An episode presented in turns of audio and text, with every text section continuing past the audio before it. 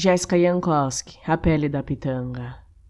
Caminhávamos pelo vazio, sem ter a certeza se éramos em essência feitos de pó, de semente, de terra ou de gente.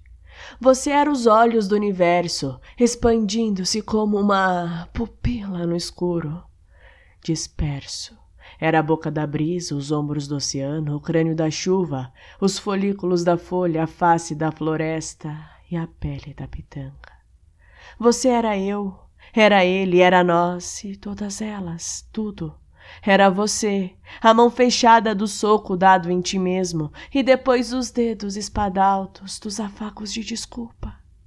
Cada árvore caída, cada aragem manchada, cada água ruída doeu ou doerá em ti.